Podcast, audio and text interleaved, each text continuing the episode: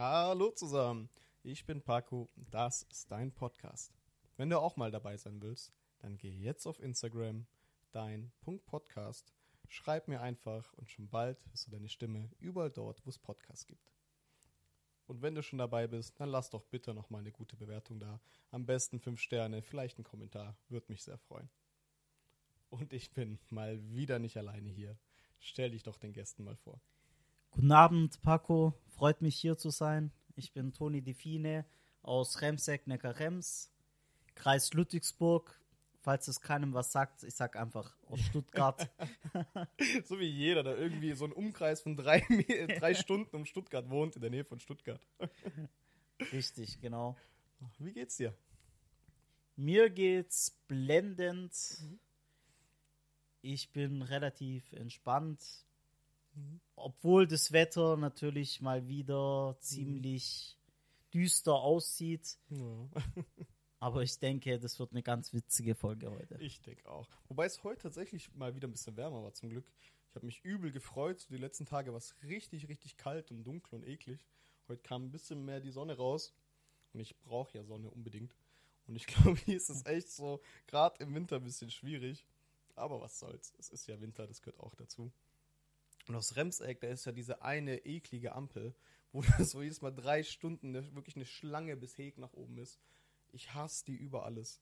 Du bist so gut durch den Verkehr gekommen heute. Ja, die ist wirklich, ich will nicht sagen bundesweit, aber in Baden-Württemberg relativ schon bekannt. Mhm. Äh, ich wohne ja direkt am Neckarstrand, an der Promenade. Kann man, kann man sehr empfehlen, aber besonders im Sommer Mhm. Auch wenn man kleine Kinder hat, am Strand ein bisschen sandeln. Macht sicherlich Spaß. Ja, das denke ich mir. Aber du hast ja auch ein Thema mitgebracht heute in die Folge. Erzähl uns mal ein bisschen darüber. Worüber möchtest du heute reden? Das ist ja dein Podcast. Deswegen, ich gebe dir einfach mal das Mic ab und die Bühne frei für dich. Ja, das Thema, das geht uns alle auf jeden Fall was an. Mhm. Egal ob klein oder groß, egal ob jung oder alt. Und zwar heißt es Preis-Leistung ist das Leben in Deutschland überhaupt noch lebenswert? Ah, schon mal ein sehr geiles Thema, weil das, glaube ich, echt eine Sache, die viele Leute heutzutage betrifft und gefühlt alle zwei Wochen wieder irgendwo in den Nachrichten sind, dass irgendwas teurer geworden ist und hinher alles Mögliche. Was hast du da für uns alles? Woran machst du das fest? Und das ist ein riesen, riesen Fragezeichen.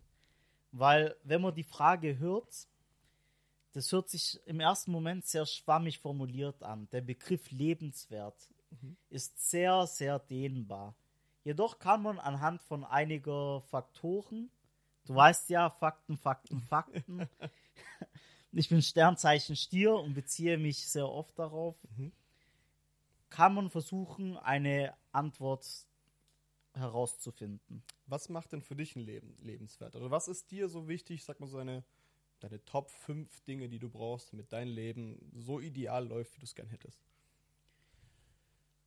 Eine gute Frage, die ich spontan beantworten würde mit viel Freizeit. Mhm. Finanzielle meine ich damit auch, mhm. nicht nur okay. die zeittechnische Freiheit. Ein sehr gutes Umfeld um mich herum, inklusive mhm. Familie. Dann dass ich belohnt werde quasi für das, was ich leiste. Okay. Also nicht nur in Geld, vielleicht auch ein bisschen in, in Anerkennung. Anerkennung, genau. Mhm. Dann sind wir noch bei dem Punkt, ein gutes Leben ist ganz wichtig, die Gesundheit, dass mhm. das Gesundheitssystem einfach funktioniert. Oh ja. Und die Persönlichkeitsentwicklung, mhm. die Freiheit mhm. ist auch noch sehr, sehr, sehr wichtig. Wie war es so für dich bisher, hier aufzuwachsen in Deutschland? Auch, ich meine, du bist ja ein bisschen älter als ich auch. Das heißt, du hast die, die Welt aus anderen Augen miterleben dürfen. Wie war für dich so diese Freiheits- oder ich sag mal Persönlichkeitsentwicklung? Konntest du dich deiner Meinung nach so entfalten, wie du immer wolltest? Leider nein. Mhm. Wenn man, das kann ich ganz klar beantworten, leider nein unsere Eltern, die kommen aus einem Land, Italien, ist zwar in Europa, man denkt, wow, ja, Mailand, Rom, mhm. ist ähnlich wie in Deutschland, aber wir kommen ja wirklich aus einer Gegend, die ich eher mit Afrika vergleichbar. Und zwar Kalabrien, das ist das äh, Bundesland, letzte Bundesland, auch weit weg von hier. Es ist nicht mal kurz rüber an den Gardasee fahren, sondern Also wenn man sich vorstellt, ähm, wenn man sich den Stiefel anguckt, wir sind der Hacken. genau, Ganz, ganz unten, das ist das letzte Stück. genau. Und die Gegend ist überhaupt nicht mit Europa vergleichbar. Mhm. Also viel Armut, viele Leute, die tatsächlich wenig Jobs haben. Da ist, glaube ich, höchst, der größte Anteil eigentlich Landwirtschaft. Das heißt, so Industrie findest du erst so ab Mitte Italien aufwärts. Ich glaube, Richtig. so wirklich so oder kurz unter Rom und dann fängt es langsam an. Das sind wirklich zwei verschiedene Welten, das ist unglaublich. Und vor allem das Thema Bildung Mhm. ist dort leider nicht präsent. Mhm. Da gibt es sehr, der Anteil an Analphabeten ist sehr, sehr hoch. Oh ja. Dazu gehören auch meine Eltern und da muss man sich ja wirklich vorstellen, man kommt aus so einer Gegend hier in die Metropole Stuttgart. Mhm. Man kann quasi nicht einmal die Uhrzeit lesen. Ja, darf man nicht vergessen, ist jetzt nicht, weil man keinen Wert auf Bildung gelegt hat, sondern man hat keine andere Wahl. Also man musste wirklich überleben. Das heißt, wenn du schon ein Stück Land hattest und dann da deine paar Ziegen hattest, ein bisschen Landwirtschaft machen konntest, das hat eine Familie ernährt. Und man hat doch damals so viele Kinder wie möglich gemacht, auch damit man irgendwie eine Altersvorsorge hat. Weil ich denke, ich glaube, unsere, also meine Mutter und dein Vater sind ja Geschwister. Die waren, glaube ich, neun Geschwister, wenn ich Ja, glaube, ja, neun. Müsst ihr euch mal überlegen, so neun Geschwister zu haben. Ich glaube, heutzutage ist so der Durchschnitt vielleicht zwei oder wenn Leute mal drei Geschwister haben, ist es schon so, boah, krass, du hast eine riesige Familie, dann neun. so kriegt es mal hin. Deswegen ist halt echt so, man hatte keine andere Wahl leider damals.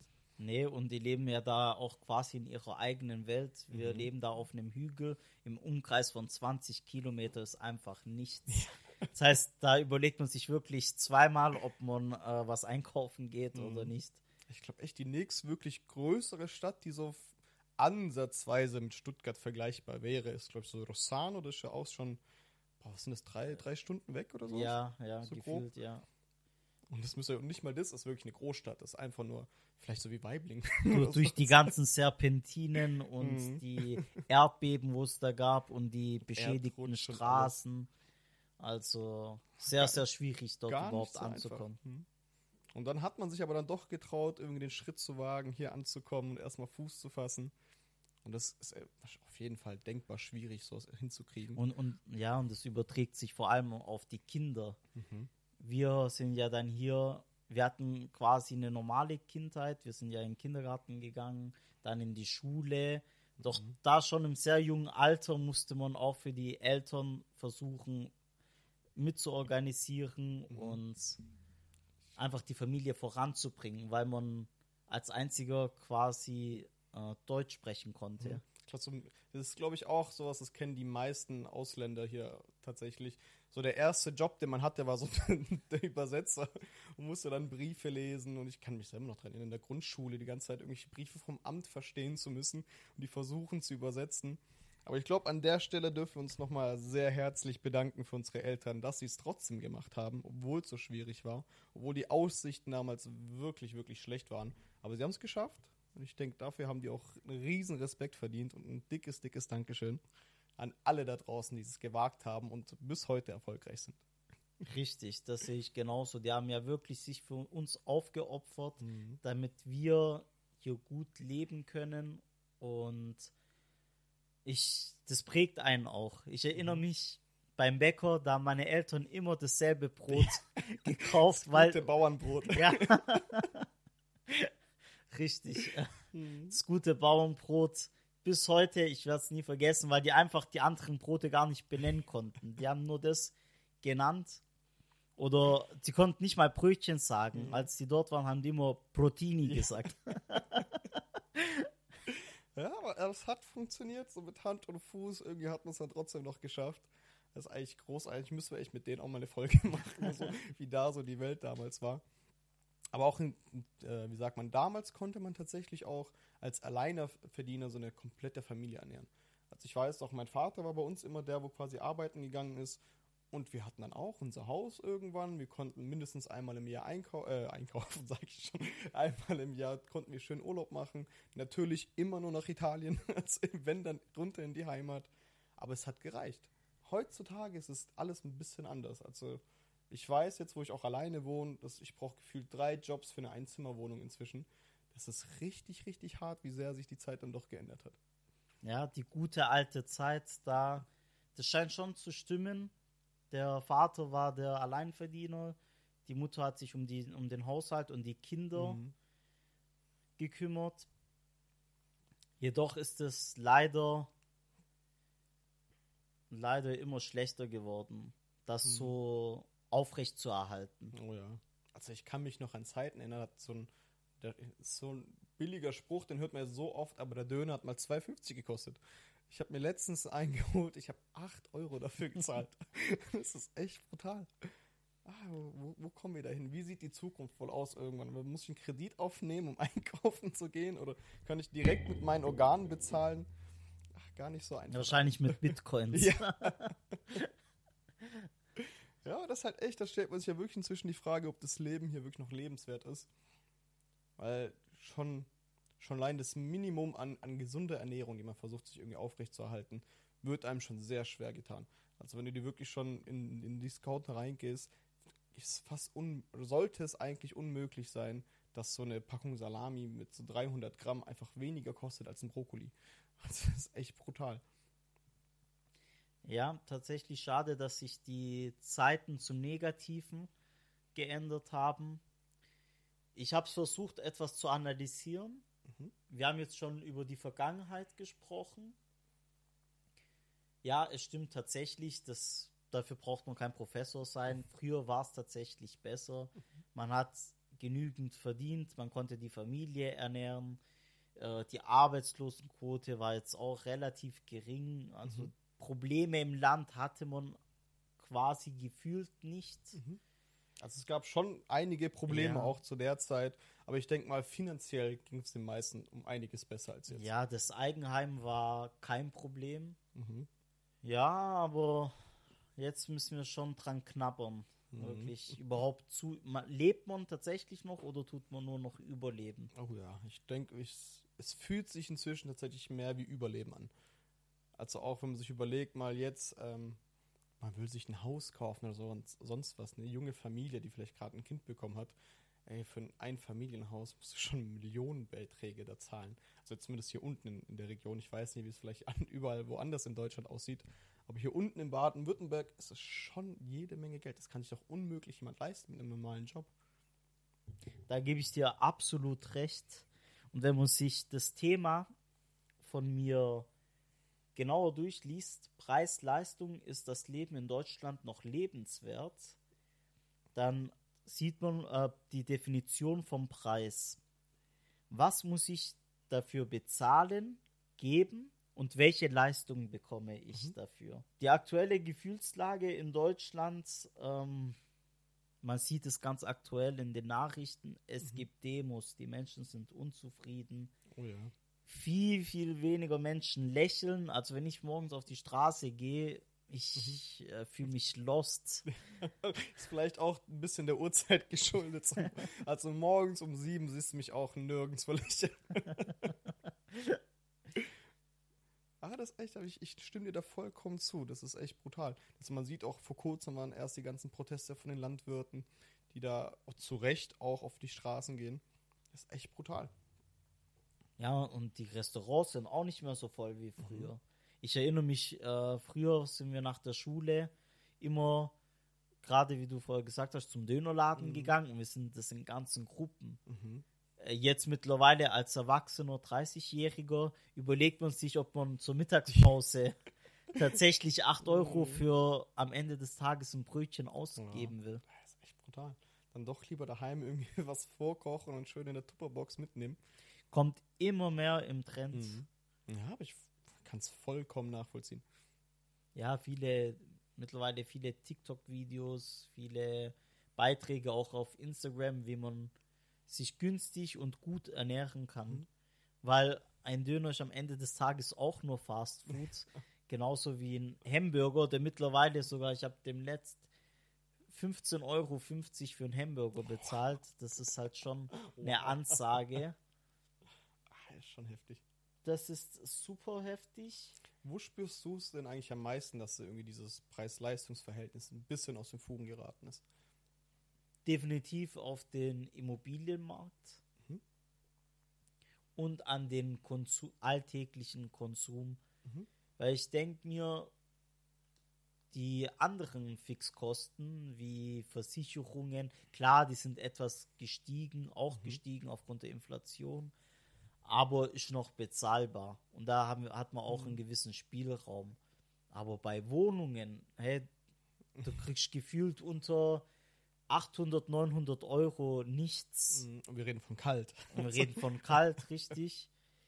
Mhm, Dann habt ihr noch keinen Einkauf gehabt, dann habt ihr noch kein Auto, das ihr finanzieren müsst, das ihr tanken müsst, wo ihr Versicherung für zahlen müsst. Und ihr hattet noch keinen Spaß am Tag, ihr habt noch gar nichts gemacht. Und natürlich die Lebensmittel, das braucht man nicht außer Acht zu, acht, äh, außer Acht zu lassen. Ähm, normale, simple Dinge wie Salate, Wurst, Käse, Milch Mhm. ist unfassbar. Wurde einfach, ich weiß nicht genau, woran es liegt, teilweise künstlich, glaube ich, sogar einfach hochgetrieben, so Mhm. dass die Menschen wirklich quasi auf den Knien. Ja, da könnten wir wieder in so, äh, wie sagt man, ähm, ah, wie heißt es denn auf Deutsch? Conspiracy Theories. ähm, auf Verschwörungstheorien. Das, das könnte tatsächlich was dran sein. Ich denke jedes Mal, wenn man sich die wirklich lang genug anhört, diese ganzen Theorien, irgendwann klingen sie auch logisch. dann sympathisiert man dann tatsächlich damit. Aber wer weiß, ich sag jedes Mal, wenn es am Ende irgendwann rauskommt, die hatten alle recht, dann stehen wir alle erstmal dumm da. Ja, Theorien, ja, die basieren teilweise sogar auf Fakten. Tatsächlich, das war. Wobei ich habe andere Ansätze gefunden. Mhm. Natürlich als allererstes, unsere Regierung hat überhaupt keine Ahnung. Was die dort machen, die verballern das Geld irgendwo hin. Ähm, das ist auf jeden Fall ein Ansatz, weshalb hier das Preis-Leistungs-Verhältnis nicht mehr im Im Gleichgewicht. Gleichgewicht ist, richtig. Wo verballern die deiner Meinung nach das meiste Geld? Oder wie würdest du das Geld anders verteilen, wenn du jetzt, ich sag mal, für einen Tag lang Scholz macht Urlaub, wir setzen dich da oben hin, du darfst jetzt einmal Deutschland regieren, wie würdest du das handeln? Ja, ich tue ja beruflich viel kalkulieren, daher kenne ich mich da relativ gut aus. Auf jeden Fall hat man ein Budget Mhm. und in Deutschland ist das nicht wenig. Das, wir haben viel Geld zur Verfügung. Mhm. Wir sind ein reiches Land in Europa und das Geld wird leider viel unnötig verballert, sei es von irgendwelche anderen Länder, die nicht mal zu Europa gehören, unterstützen, was ich prinzipiell nicht schlecht finde. Mhm. Aber wenn man sieht, dass im eigenen Land die, wie soll ich sagen, Ja, äh, aus den schlecht. Fugen gerät, Mhm. ähm, sollte man sich erstmal darum kümmern. Also quasi alles in einem gewissen Maß, in einem vernünftigen Maß. Und auch, es klingt vielleicht auf in erster Linie ein bisschen egoistisch, aber ich finde, es ist es gar nicht, wenn man zuerst mal guckt, dass es im eigenen Land gut geht. Weil wenn es dem, dem eigenen Land nicht gut geht, wie kannst du denn nach außen hin weiterhelfen? Das ist doch so, wie wenn es einem Menschen, wenn es dir selber den ganzen Tag schlecht geht, du musst gucken, wo du dein Essen zusammen guckst, hast du keinen Kopf, um irgendwelchen anderen Leuten zu helfen. Du bist gar nicht in der Lage dazu. Da bin ich 100% bei dir. Und mittlerweile können sich diese gefühlt äh, 200 Politiker, die da oben sind, sich nicht um 85 Millionen Menschen kümmern. Mhm. Daher sollte man da schon gewisse Grenzen ziehen. Wo wären für dich da solche Grenzen? Vielleicht ein Stopp der Flüchtlinge. Okay. Wir können, natürlich können wir helfen, aber andere Länder können auch helfen, dass man das einfach gerechter verteilt, Mhm. sodass man selber als Land nicht ins Schwanken kommt. Dass man quasi so diese ganze Flüchtlingspolitik nicht mehr Ländersache sein lässt, sondern wirklich europäisch betrachtet? So in die Richtung meinst du jetzt? oder? Ja, genau. Genau, Okay. wir, wir sind Europa, wir haben eine Riesenmacht und wir sollten einfach auch gut zusammenarbeiten und unterstützen. Das ist ja eigentlich der Sinn von Europa gewesen. Mhm. Aber gefühlt, jeder kommt hierher und benötigt Hilfe. Das Mhm. funktioniert langfristig nicht. Ja, ich muss zugeben, ich weiß gar nicht, inwiefern die anderen Länder in Europa jetzt mit der Thematik sich auch auseinandersetzen oder wie viel sie da investieren. Aber grundsätzlich finde ich, hast du recht. So, das ist echt, das kann man gern ein bisschen outsourcen, das Problem, und mal in einen größeren Rat und in einen größeren Rahmen dann das sich mal anschauen und dann auch gerechter verteilen tatsächlich. Ja, es bleibt auf jeden Fall spannend. Die AfD gewinnt ja viel an Stimmzahlen. Mhm. Da muss ich selber auch aufpassen. Ich habe ja selber auch keinen deutschen Pass. Daher nicht, dass ich noch ausgebürgert werde. Das äh, stimmt. Ich, ich könnte hier einfach auch da rausfliegen tatsächlich. Ja, vielleicht mache ich ja noch. Nee, aber dass man da eine vernünftige Lösung findet, definitiv. Da ist auf jeden Fall, kann man, glaube ich, auch richtige Lösungen finden und Ansätze. Ja, da denke ich auch. Also da, da darf man auch die Hoffnung nicht verlieren. So, da wird es auf jeden Fall gute Ansätze für geben müssen. Was würdest du noch verändern, wenn du mal für einen Tag lang hier Chef von Deutschland wärst? Auf jeden Fall von dem Budget, von dem ich dir vorher erzählt habe, Mhm. viel, viel mehr in Beamte stecken. Okay. Also wir müssen für unsere Sicherheit sorgen, viel mehr Polizisten. Oh, Hier leben viele Kulturen aufeinander. Es Mhm. gibt immer wieder Reibereien. Okay. Polizisten, die Krankenhäuser, viel, viel mehr Ärzte supporten. Mhm. Äh, auch leider, das ist aber ein Eigenproblem von Deutschland, die Bürokratie. Viel Mhm. Bürokratie, aber wenig Leute. Mhm. Wobei ich da einmal kurz äh, Deutschland loben muss, beziehungsweise Stuttgart. Ich habe meine Geburtsurkunde beantragen müssen und es ging innerhalb von fünf Minuten online. Ich fand das so geil. Ich habe das so nicht erwartet. Ich hatte so schon Angst davor, diese Urkunde beantragen zu müssen. Aber ich habe da echt angerufen, ja, nee, machen Sie es kurz online und es ging innerhalb von fünf Minuten wunderbar. Und auch zum Thema mehr Polizei. Ich weiß gar nicht, ob das an sich so, so hilfreich wäre. Vielleicht müsste man sich eher anschauen, warum steigt die Kriminalität und vielleicht dann dort die Ursache finden und da rein ein bisschen Geld investieren. Ja, das stimmt allerdings. allerdings ähm, einfach dieses Gefühl von Sicherheit. Die Medien tragen ja da auch ihren Mhm. Beitrag ein. Ich habe jetzt gelesen, in der Schule in Mannheim wurde eine Schülerin ermordet. Ach krass. Ähm, das ist Wahnsinn. Und Mhm. wir reden von 15-jährigen Jugendlichen. Wie könnte man das dann am besten lösen? Also wie, ich meine, fühlst du dich wirklich sicherer, wenn mehr Polizisten in der Straße? Weil mir, ich persönlich finde da immer so ein bisschen, ich werde da ein bisschen nervös. Vielleicht liegt das auch ein bisschen an meiner Vergangenheit. Also sobald ich Blaulicht höre, zucke ich erstmal zusammen, obwohl ich nichts getan habe. Aber ich fühle mich tatsächlich nicht sicherer, wenn ich mehr Polizisten sehe. Ich denke dann eher im Gegenteil, oh fuck, hier ist jetzt ja, hier muss ja irgendwas krasses los sein, dass hier zu fünf Mannschaftswegen auf einmal durch die Gegend fahren. Hast du vollkommen recht, ich verstehe deine Sichtweise. Man kann aber auch anders intervenieren. Mhm. Mehr in soziale Projekte, Absolut. gerade Jugendhäuser. Mhm, das ist ja mein Thema Nummer eins.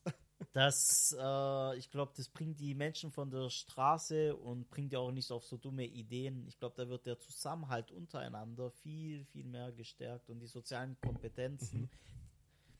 Und wenn da jemand auf die Jugendlichen gerade auf, weil die sind am Ende des Tages unsere Zukunft, Oh ja. wenn man darauf etwas mehr Wert legt, dann wissen die von selbst, hey, das ist kriminell zu sein, ist einfach ein schlechter Hm, Ich finde, man muss dann einfach Perspektiven auch bieten können und quasi auch eine Chance geben zu können, aus sowas rauszukommen. Weil ich, ich sehe jedes Mal, wenn ich in, ich sag mal, einen 16-Jährigen irgendwo sehe, der hier mit ein bisschen Weed verkaufen sein Geld macht, das ist eigentlich auf, ähm, auf den ersten Blick was sehr Schlimmes und sehr Kriminelles und sehr Schlechtes, aber auf den zweiten Blick eigentlich richtig krass. So der, der Typ ist einfach Einzelunternehmer. Der hat sich quasi eine kleine Firma aufgebaut, hat, hat das alles im Blick, wo er einkaufen kann, hat den Kurs alles im Blick und macht damit sein Geld. Das heißt, der ist eigentlich wirklich ein, gibt den Stadt Weed Schuhe und er kann daraus ein Unternehmen gründen. Deswegen man muss den Leuten einfach ein bisschen Perspektive geben und dann vielleicht kann sich das alles so ein bisschen lösen. Der Druck von unten löst sich dann und dann brauchen wir auch weniger Polizei auf den Straßen. Richtig. Ähm, wenn man sich überlegt, weshalb die das machen, weshalb verkaufen sie den Drogen, mhm. äh, weil sie wahrscheinlich für das, was sie bezahlen, keine Leistung erhalten. Und da kommen wir wieder zum Thema. Warum muss einer Drogen verkaufen, damit er hier in Deutschland gut leben kann? Weil er einfach viel zu wenig dafür bekommt. Oh, und ja. diese, dieser Abstand zwischen arm und reich, der wird immer größer. Mhm. Ich kann dir versichern, ein Millionär, den wird es nicht interessieren, ob der Döner jetzt 8 Euro kostet oder 4 Euro. Mhm. Aber den kleinen Mann, den Otto Normalverbraucher, mhm. Das geht den wirklich an die Nieren. Also Absolut. da geht viel kaputt.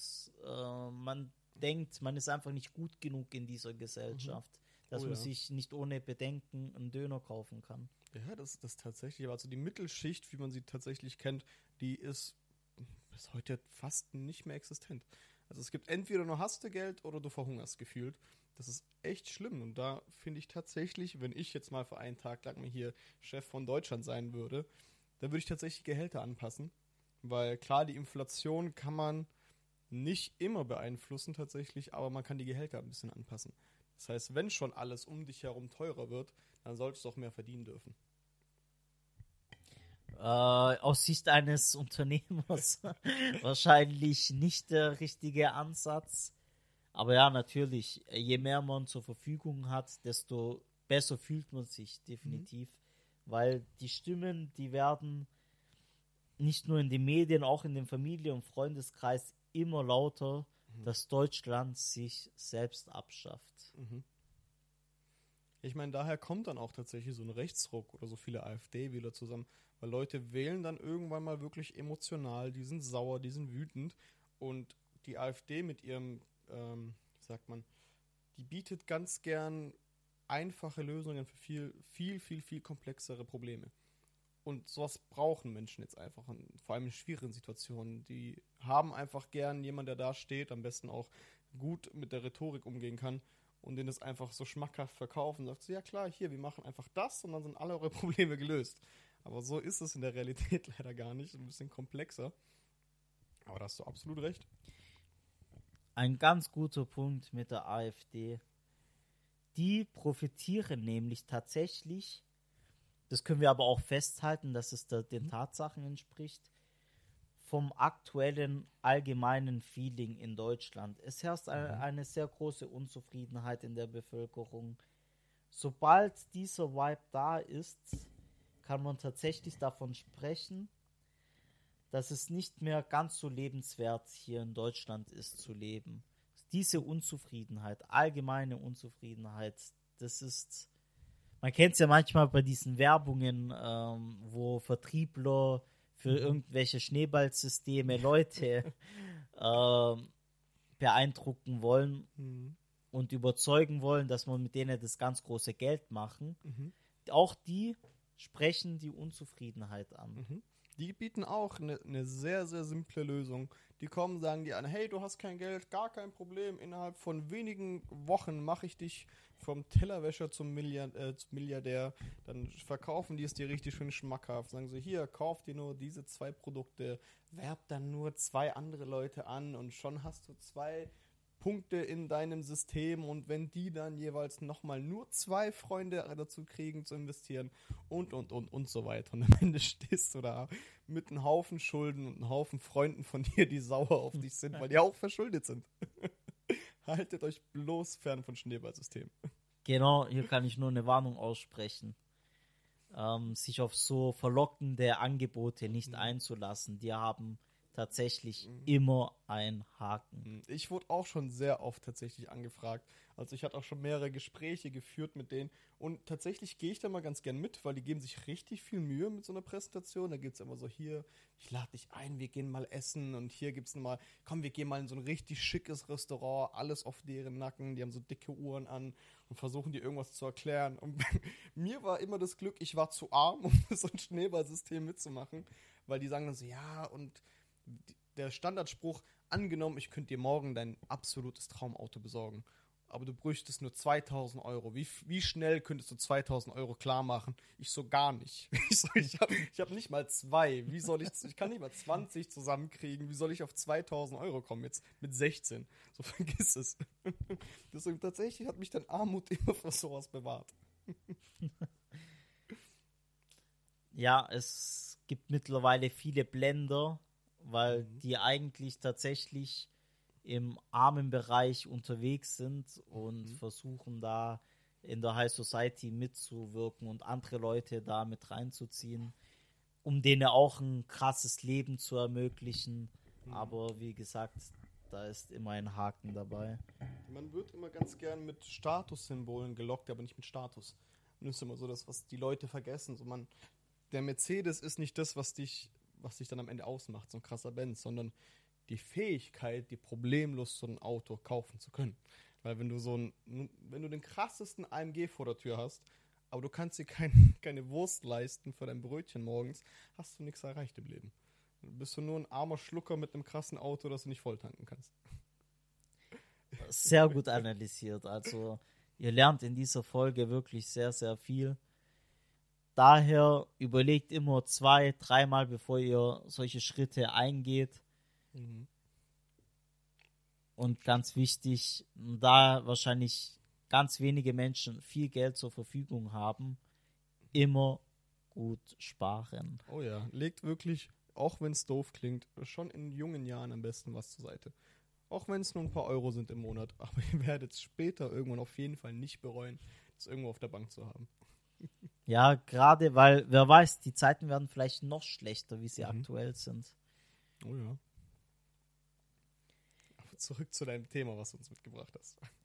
Ja, wir müssen ja erstmal die Fakten an analysieren. Mhm. Also wenn ich heute in eine simple Bar gehe, also es kann auch nur eine Kette sein, kein Luxus, kein Schickimicki, fühle ich mich doch teilweise wirklich wie ein Tourist, der auf den türkischen Bazar abgezockt wird. Echt? Siehst du das nicht auch so? Also wenn ich da die Speisekarte Mhm. öffne, denke ich mir, wo bin ich hier nur Mhm. gelandet? Ich muss dazu sagen, ich war noch nicht auf einem türkischen Bazar, deswegen kann ich das schwer vergleichen. Aber woran machst du das denn fest?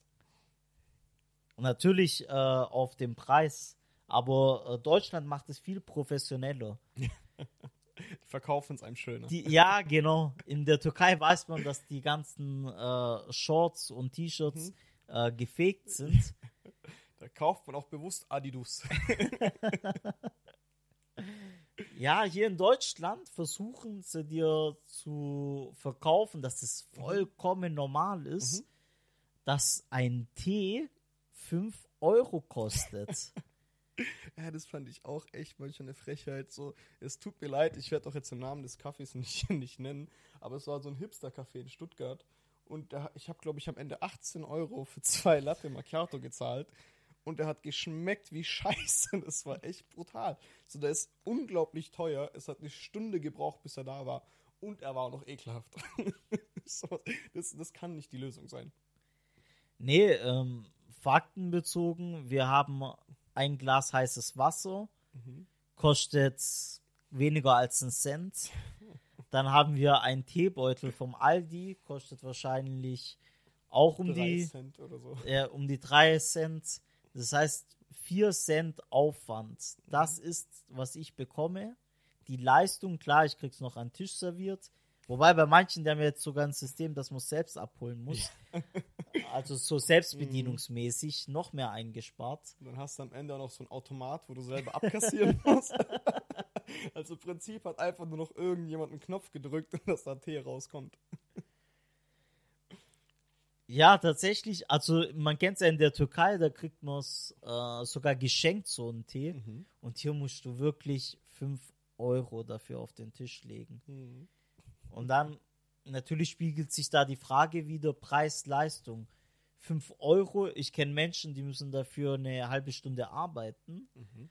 Und was bekommt man dafür? Ein 4-Cent-Produkt. Daher kann man eigentlich ganz klar sagen, das Leben hier ist unfassbar teuer. Lebenswert ist es in diesem Moment auf jeden Fall nicht. Man geht mit einem Mhm. ganz, ganz schlechten Gefühl in den Laden. Mhm. Es ist noch schlimmer, wenn man noch eine ganze Familie äh, davon ernähren muss. Ähm, nee. Ja, also ich habe tatsächlich auch jedes Mal Angst äh, an der Kasse.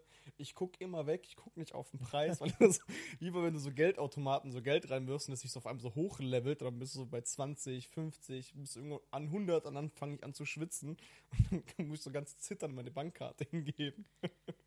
Das ist echt brutal. Also ich habe letztens erst für zwei Personen Haushalt mal ganz entspannt 170 Euro für den Einkauf zahlen müssen und das war nicht mal viel. Mein Einkaufswagen war einfach halb leer. Ja, man ist einfach nur entsetzt und schockiert zugleich und ähm, wir geben hier verdammt viel Geld aus und bekommen quasi nichts dafür. Mhm. Und das spiegelt sich nicht nur im Essen wieder. Wenn wir, was eigentlich ein Standard ist, dass jeder seine eigene vier Wände hat, auf den Immobilienmarkt, auf dem wir schon ähm, vorher gesprochen haben, man, man zahlt quasi eine halbe Million, das sind die Fakten, über eine halbe Million definitiv Mhm. in der Region Stuttgart. Und im besten Fall kriegst du eine unsanierte, heruntergekommene Zwei-Zimmer-Wohnung von 1910, also circa 110 Jahre alt, im Stuttgarter Ghetto, Hochhaussiedlung, in der du dann nochmal aber 100.000 Euro für die Renovierung reinstecken musst Mindestens. damit es halbwegs nach irgendetwas aussieht. Und da hast du nicht mal die Nebenkosten damit Mhm. bezahlt. Du hast keinen Notar bezahlt, du hast keine Steuern bezahlt, du hast die Möbel Mhm. nichts. Also, Ja, das, ich meine, klar, das klingt jetzt alles hier ein bisschen wie nach Meckern auf hohem Niveau an. Uns geht's natürlich deutlich besser als in vielen anderen Ländern, aber ich hasse dieses Argument, immer irgendwo hinzugucken, wo es schlechter aussieht als da, wo wir gerade sind. Natürlich ist man dankbar für das, was man hat. Für das Bildungssystem, das es gibt, dass es überhaupt ein Bildungssystem gibt, dass es überhaupt ein Sozialsystem gibt, ein Gesundheitssystem, das funktioniert und und und. Aber man darf einfach nicht nicht immer nur den Kopf runtersenken und sagen, ja, ich bin dankbar für alles und ich beschwere mich nicht, sondern man darf auch mal den Mut haben, nach oben zu schauen und sich weiter in, in Europa zu orientieren und zu sehen, wie andere Länder es auch machen. Und dort geht es einfach besser. Also es gibt einfach viele, viele Leute, denen es viel besser geht als uns, die ein besseres Bildungssystem, ein besseres Gesundheitssystem und ein noch besseres Sozialsystem haben als wir jetzt. Und ich finde, das sollte man anstreben. Tatsächlich, das ist mir sogar widerfahren. Ich habe mich äh, wie immer beschwert. Und ein alter Herr hat zu mir gesagt, du musst doch dankbar sein, dass du hier so gut in Deutschland leben kannst. Da habe ich ihm geantwortet, wieder faktenbezogen, ich bin unter 30 und habe schon über eine halbe Million Euro nur an Steuern bezahlt. Das wären in D-Mark eine Million Euro, die der deutsche Staat von mir erhalten hat. Und da stelle ich mir die Frage, wer muss wem dankbar sein? äh, ich Deutschland oder Deutschland mir? Ich denke, es ist so ein, so ein Geben und Nehmen in beide Richtungen, weil Deutschland kann ohne uns nichts machen und wir können leider ohne Deutschland auch nicht viel machen. Deswegen sollten wir das versuchen, das alles ein bisschen gerechter zu verteilen. Das heißt, Steuern per se sind ja nichts Schlechtes. Steuern werden ja, wenn sie gut genutzt werden, wieder zurück in, den, in das Volk investiert.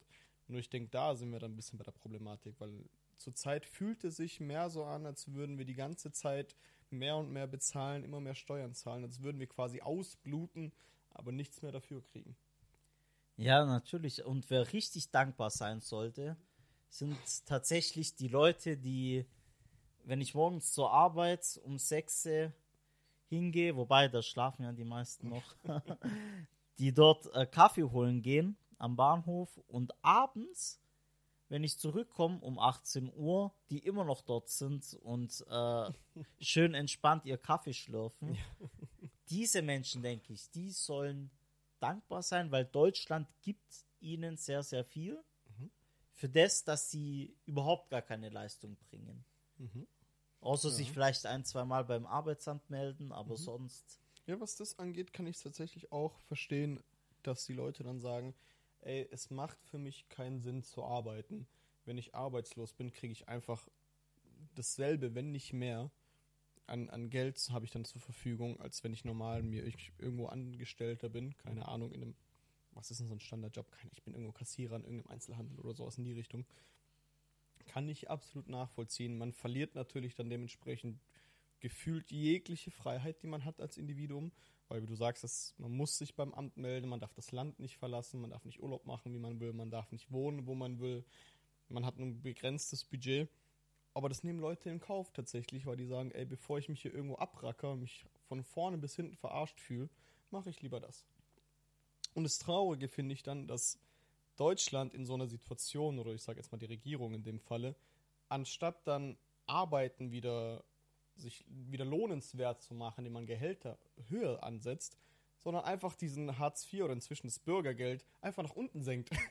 also wirklich in die, in die komplett falsche Richtung korrigiert sondern man versucht, dieses Bürgergeld dann so unattraktiv zu machen, dass Leute dann doch lieber sich irgendwo knechten lassen für so einen Scheißjob, um irgendwie zu überleben.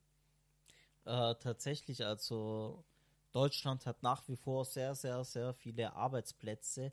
Die werden nicht top bezahlt, das muss man mhm. dazu sagen. Aber diese Arbeitsplätze gibt es.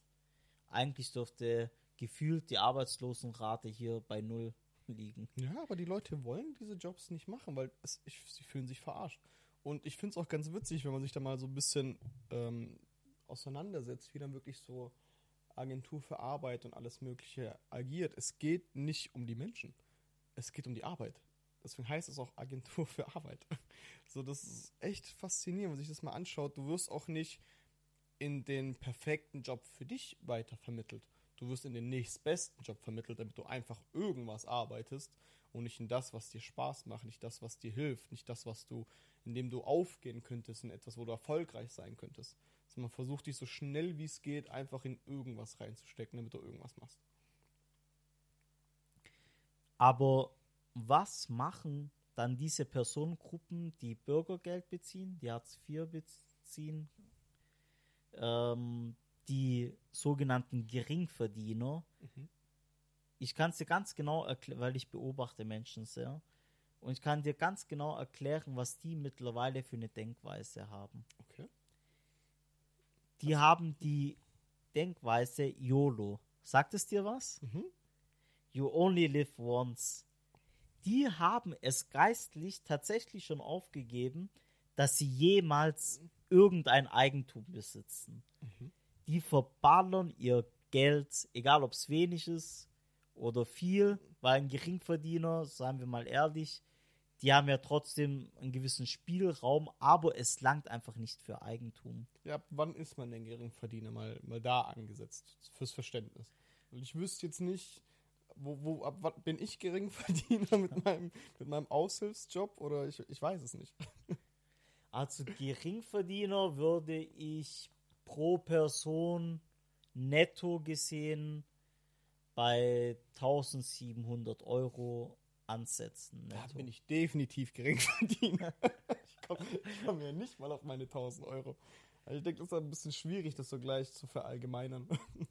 ja, tatsächlich, je nachdem, wo, natürlich, welche Lebensumstände man hat, aber ich glaube, bis 1700 Euro ist man tatsächlich ein Geringverdiener, mhm. weil ich mhm. kann dir zu 100% sagen, dass deine Miete zu 50% schon oh ja. über dein Gehalt ist und mhm. Da bist du wohl oder übel ein Geringverdiener, weil du dann wieder in diesen Kreisen reinkommst, lohnt es sich vielleicht doch lieber Bürgergeld zu mhm. beziehen, anstatt ja. äh, arbeiten zu gehen. Absolut. Hast du dich denn viel mit solchen Menschen auseinandergesetzt? So hast du dich mit denen unterhalten? Die, haben die dann davon berichtet? Oder an, anhand von welchen Beobachtungen machst du das fest? Äh, auch im Umfeld sehe ich das. Die wollen halt auch mithalten, die wollen mhm. auch die Leute beeindrucken und die wollen einfach diese Statussymbole mhm. und dafür geben die wirklich viel auf mhm. und verschulden sich dann auch. Mhm. Ähm, da kommen wir zum nächsten. Äh, Aspekt natürlich, Deutschland macht es einem auch mittlerweile sehr, sehr einfach mit dem Konsum. Mhm. 0% Finanzierung, Ratenzahlung, Kredite. Oh, ich frage mich heute noch, wie die, die, die Kredite für Wohnungen hergeben konnten, wo sich die Menschen wirklich ein Leben lang verschulden. Mhm. Oder wenn man schon, schon im Kleinen sich das anschaut, gerade bei Jugendlichen, also ich muss mich immer wieder auf Jugendliche beziehen, weil das so ein bisschen mein Thema ist, womit ich mich am meisten beschäftige, auch wegen dem Studium. Aber so Sachen wie Klarna, das ist ja gerade so im, im Trend und wenn du dir mal so ein bisschen TikTok und sowas anguckst, wie, wie sich Jugendliche pushen mit ihren Klarna-Schulden, als sie so mit, mit 16, 17, 18 8000 Euro Schulden auf Klarna haben für, für unnötige Scheiße, die sie sich gekauft haben, nur weil sie, wie du sagst, Statussymbole haben wollen. Das ist echt unglaublich.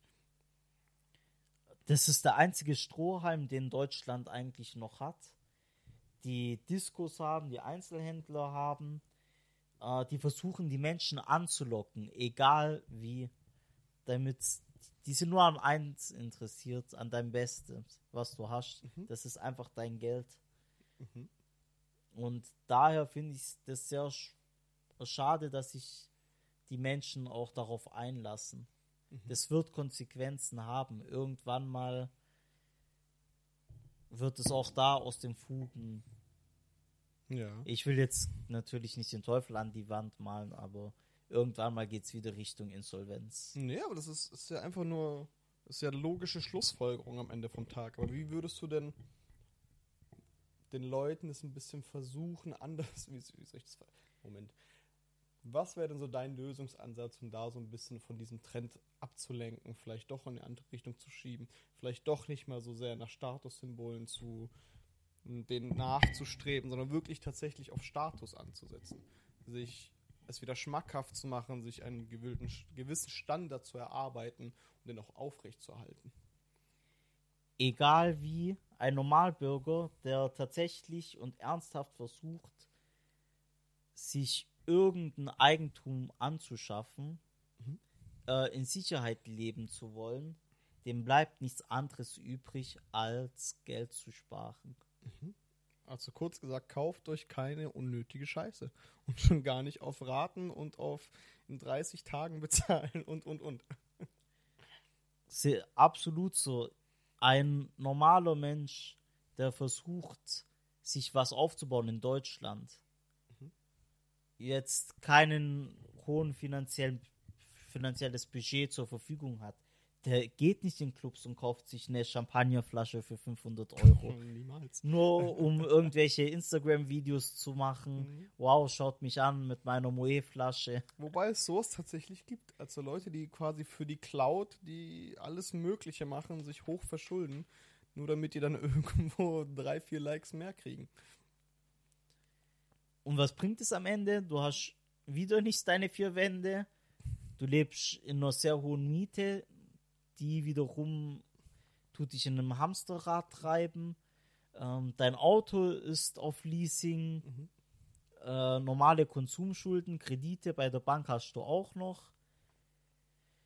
Ja, hm, sehr, sehr schwierig. Daher Geld sparen, Geld sparen, Geld sparen. Und da habe ich natürlich auch ein paar Tipps, wie man das äh, machen kann. Mhm. Weil Deutschland scheint da nicht auf einem guten Weg zu sein. Mhm. Also wenn man sich mal im Vergleich zu anderen europäischen Ländern sich die Stelle, was das Thema Eigentum bet äh, betrifft, mhm. Deutschland anschaut, sind die auf dem vorletzten Platz in Europa. Oh, okay.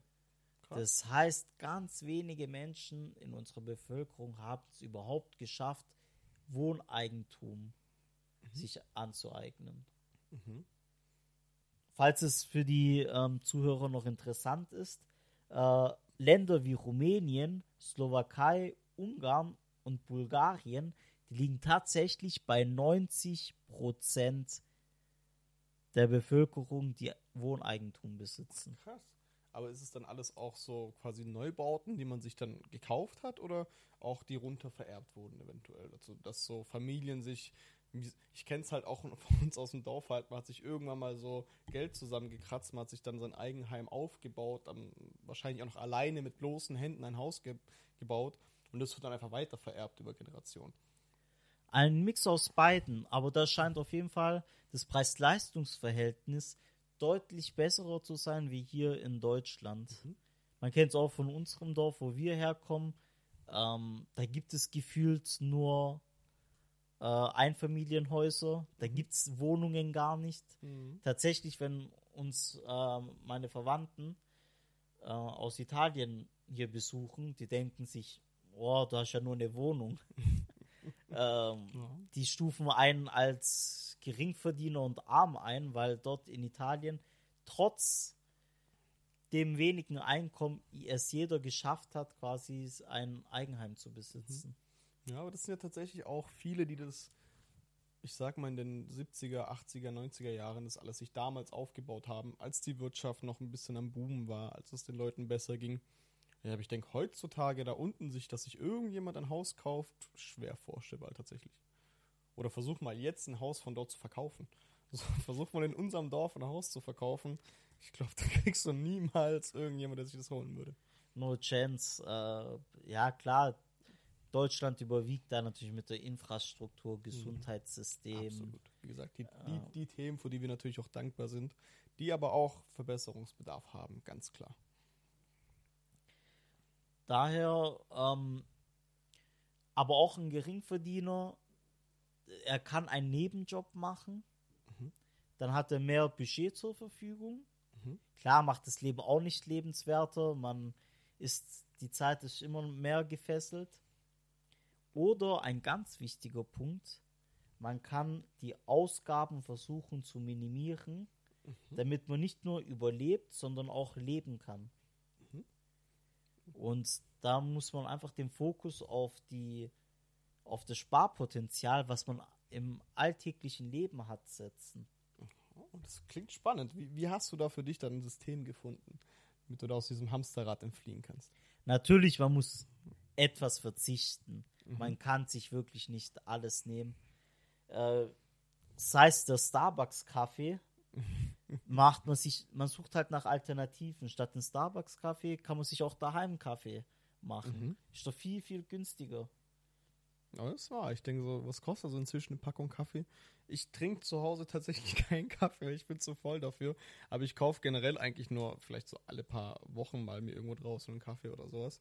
Ich denke so, was sind das, drei, vier Euro oder sowas? So eine, so eine Packung, wo man sich dann Ja. einen Kaffee einfach machen kann. Ja, Also auf jeden Fall deutlicher, äh, deutlich weniger wie im Restaurant. Und aber auch äh, die Fixkosten, die man tagtäglich hat.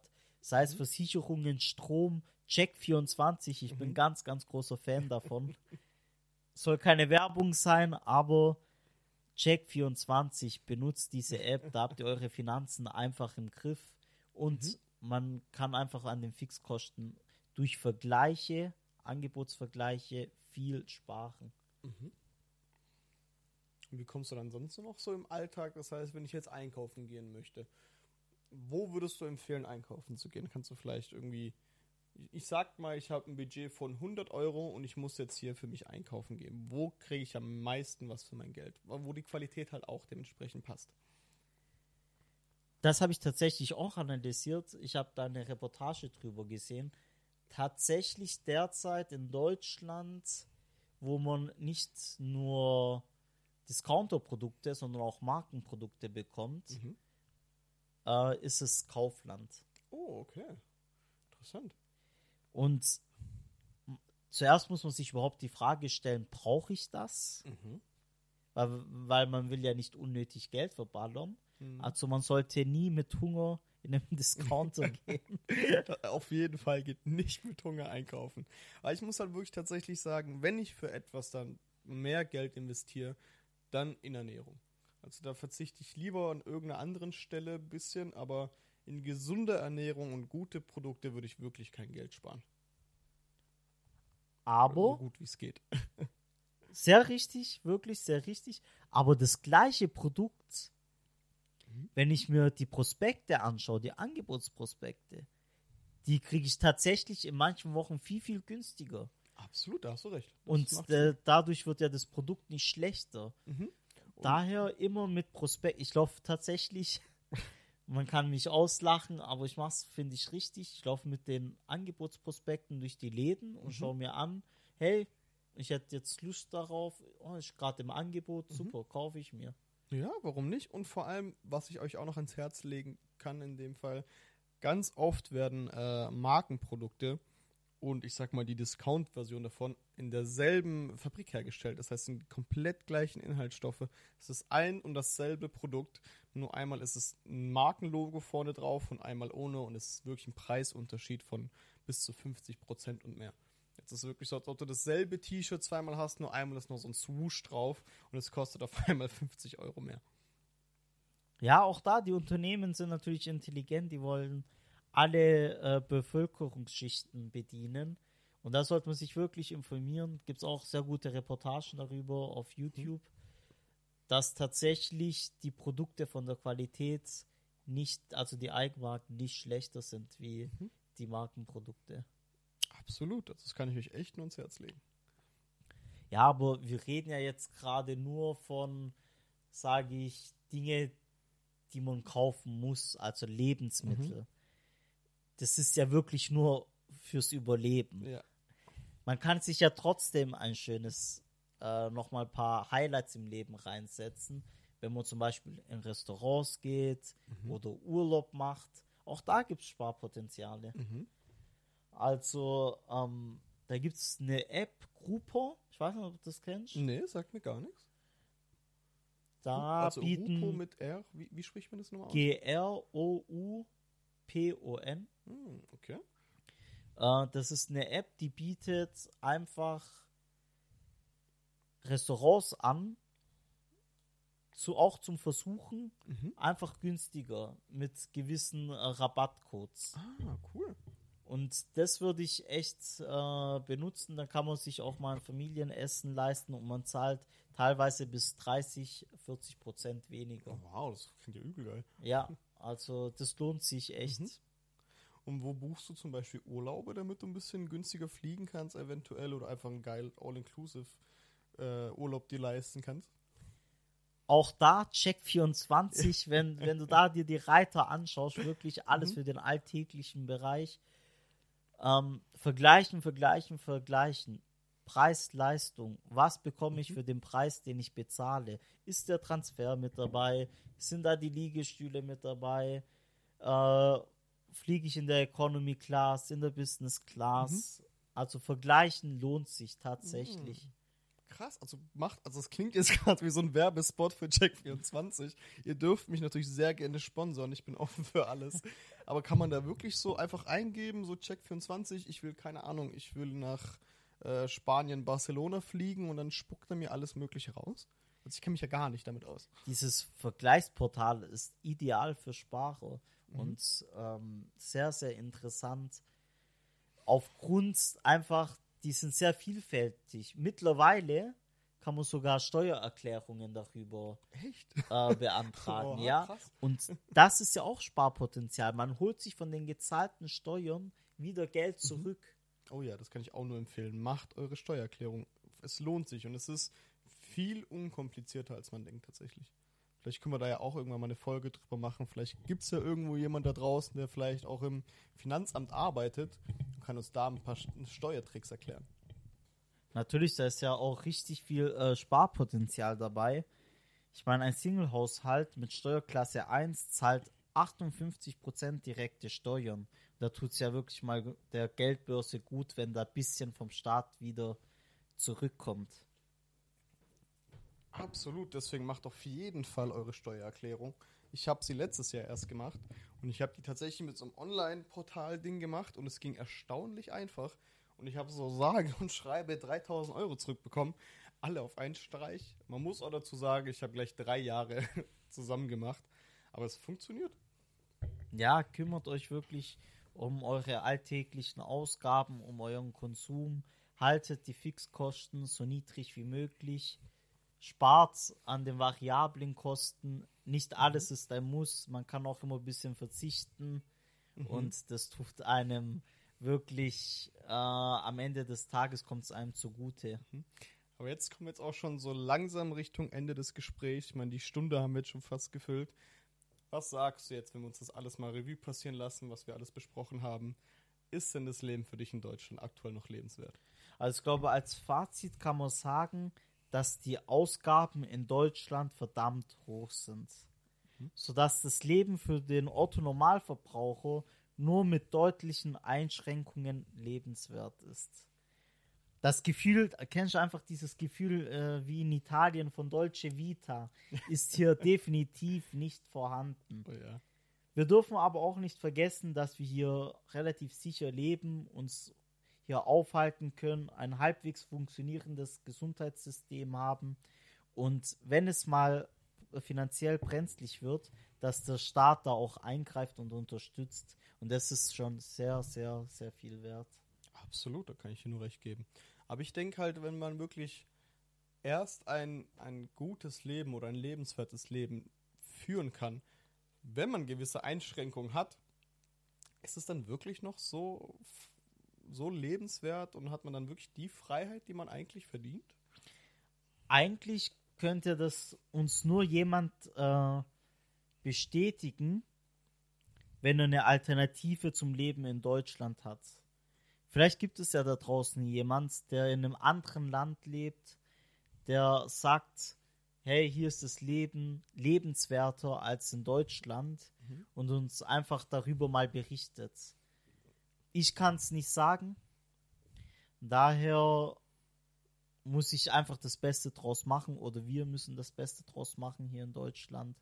Also ich kann mich auf jeden Fall, äh, ich kann mir gut vorstellen, dass jemand, der von außerhalb ist, sich jetzt alles mal anschaut. Weil wir haben tatsächlich auch Hörer außerhalb von Deutschlands, habe ich letztes Mal geschaut. Und falls da mal welche darunter sind, die vielleicht wirklich jetzt ein Jahr oder sowas in einem Ausland leben oder komplett ausgewandert sind, meldet euch sehr, sehr gerne. Ich würde sehr gerne auch mal eine Folge mit euch machen. Und was ich auf jeden Fall sagen kann, dass wir die andere Seite ja schon kennengelernt haben. Also wenn wir jetzt unsere Eltern fragen würden, ob es jetzt, die jetzt ausgewandert sind aus ihrem Heimatland, ob es sich gelohnt hat und ob es für sie besser ist, würden die, glaube ich, auf jeden Fall Ja sagen. Aber jetzt sind wir ja in der Position, wo wir hier geboren sind, hier aufgewachsen sind und jetzt auch in diesem Umbruch sind. Das heißt, wir sind mit vielem unzufrieden, was jetzt gerade läuft. Und wir sind jetzt quasi die Nächsten, die jetzt quasi unsere Kinder und Kindeskinder vielleicht in, anderen, in einem anderen Land aufwachsen sehen werden.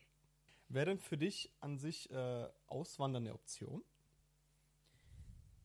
Man muss äh, ein sehr hohes Risiko tatsächlich eingehen. Ich traue es mir noch nicht zu, aber ich mache gern mal Urlaub und schaue mir nicht nur die High Society, guten Seiten eines Landes an, sondern auch äh, die Ghettos, wie die sogenannten Geringverdiener oder die sozial schwächere Schicht äh, lebt an. Also quasi einfach das Gesamtbild eines Landes und nicht einfach nur Richtig. da, wo es schön aussieht. Ich fand es ganz krass tatsächlich, als ich in äh, Mailand war. Und wenn du so in, ich sag mal, da, wo der ganze Tourismus stattfindet, ist es super sauber. Wirklich, die Straßen sind weiß, gepflastert, du siehst keinen Müll auf dem Boden. Gehst du aber mal so zwei Straßen weiter, wirklich außerhalb davon, siehst du wirklich Hundescheiße auf dem Boden liegen, Obdachlose, die links und rechts verteilt sind, irgendwo Spritzen, die rumliegen. Und es sind echt nur zwei Straßen weiter von diesem Tourismus-Dasein. Deswegen, ich kann es echt auch nur empfehlen, schaut euch das ganze Land an, wirklich im, im Ganzen. Und du hast jetzt ja schon ein paar Länder für dich, äh, sage ich immer, bereist und anschauen können. Was hat dir denn bisher am meisten gefallen? Natürlich Dubai. Äh, da lebt ja wirklich die High Society, alles sauber, sicher, äh, spektakuläre Gebäude. Die Menschen sind sehr freundlich, offen, aber auch das hat seine Schattenseiten. Ha- Konntest du auch die Erfahrung mit den Schattenseiten dort machen oder bist du dieses Mal erstmal auf der, ich sag mal, auf der sichereren Seite geblieben? Nein, ich habe mir natürlich auch die Schattenseiten angeschaut, die ganzen äh, Pakistaner und Inder, die dort als Gastarbeiter aktiv sind und wirklich für einen Hungerlohn arbeiten und äh, die sich auch da keine Wohnung leisten können, sondern Oh in äh, Schlafsäle mit anderen Gastarbeitern ähm, wohnen, Also wirklich ausgebeutet werden. Also tatsächlich ausgebeutet werden von den oberen 10%. Mhm. So Arbeitsschutz ist da gar kein Thema oder Nein. sonst was. Halt echt krass. Und wenn du dir jetzt aber irgendwo ein Land aussuchen dürftest, in dem du leben wollen würdest, welches wäre es? Also Dubai nicht, weil du da tatsächlich im Sommer äh, dieses Land funktioniert ohne Klima nicht. Ich glaube, das wäre mir auch alles ein bisschen zu viel in Dubai. Also, ja. ich bin eh kein Großstadtmensch. Ich mag es immer gern ein bisschen ländlicher. Deswegen wäre ich da, glaube ich, ganz schlecht aufge äh, aufgehoben. Aber einen Urlaub würde ich da auf jeden Fall gern machen. Ja, was wäre denn für dich so ein Land, wo du dich sehen würdest? Ich glaube, Italien, wo ich ursprünglich herkomme, ist da gar nicht so eine schlechte Wahl. Man hat da die Cities, die ähm, Metropolen, Rom, Mailand, aber auch die ländlichen Gebiete. Mhm. Und was wichtig ist, die Ernährung. Man kann da wirklich frische Feigen vom Baum, Oliven äh, essen, äh, die Mortadella, unfassbar gut. oh ja. Ich glaube echt, so ich, tatsächlich ist die italienische Küche mit meine Lieblingsküche. Was aber sehr, sehr stark bei mir gerade im, im Trend ist, sage ich mal, ist die indische Küche. Oh, ich liebe indisches Essen. Ich könnte es echt gefühlt jeden zweiten Tag essen, problemlos. Ich mag das, wenn das so schön mit Soße und alles so saftig ist und geschmackvoll. Unglaublich. Ja, die haben auf jeden Fall den gewissen Pep im Leben, was hier tatsächlich in Deutschland manchmal fehlt, weil man sich ja wirklich nur in diesem 0815 Hamsterrad befindet. Mhm. Und ja, dieses bisschen Dolce Vita fehlt hier einfach. Also wir können echt zum Schluss festhalten, 0815 reicht uns einfach nicht mehr. Richtig. Ja, stark. Jetzt brauchen wir am Ende eigentlich nur noch einen Folgentitel. Wie sollen wir es nennen? Eigentlich fand ich dieses 0815 reicht uns nicht mehr gar nicht mal so schlecht. Aber vielleicht können wir da noch ein bisschen was anderes drumrum bauen. Wie sollen wir deine Folge nennen? Das ist natürlich keine einfache Frage, aber irgendwie müssen wir die Folge nennen. So nach allem, was wir jetzt besprochen haben. Ja. Das ist natürlich schwierig, weil wenn man sagt, raus aus dem Alltag, man kann hier in Deutsch, ich versuche selber jeden Tag aus dem Alltag zu entfliehen. Es geht tatsächlich nicht. Ähm, Wie machst du das dann? Also, was sind deine Versuche aus dem Alltag zu entkommen? Oder anders gefragt, was ist denn dein Alltag? Erstmal damit. Mein Alltag besteht aus erstmal durch die ganzen Staus fahren hier in Deutschland, äh, dann zur Arbeit zu kommen, äh, mhm. bis zu zehn Stunden jeden Tag arbeiten. Mhm.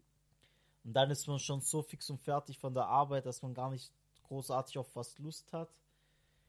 Aber dann noch die alltäglichen Dinge wie Wohnung putzen, einkaufen gehen, das prägt meinen Alltag. Aber das ist tatsächlich nur ein Überleben und nicht ein mhm. Leben.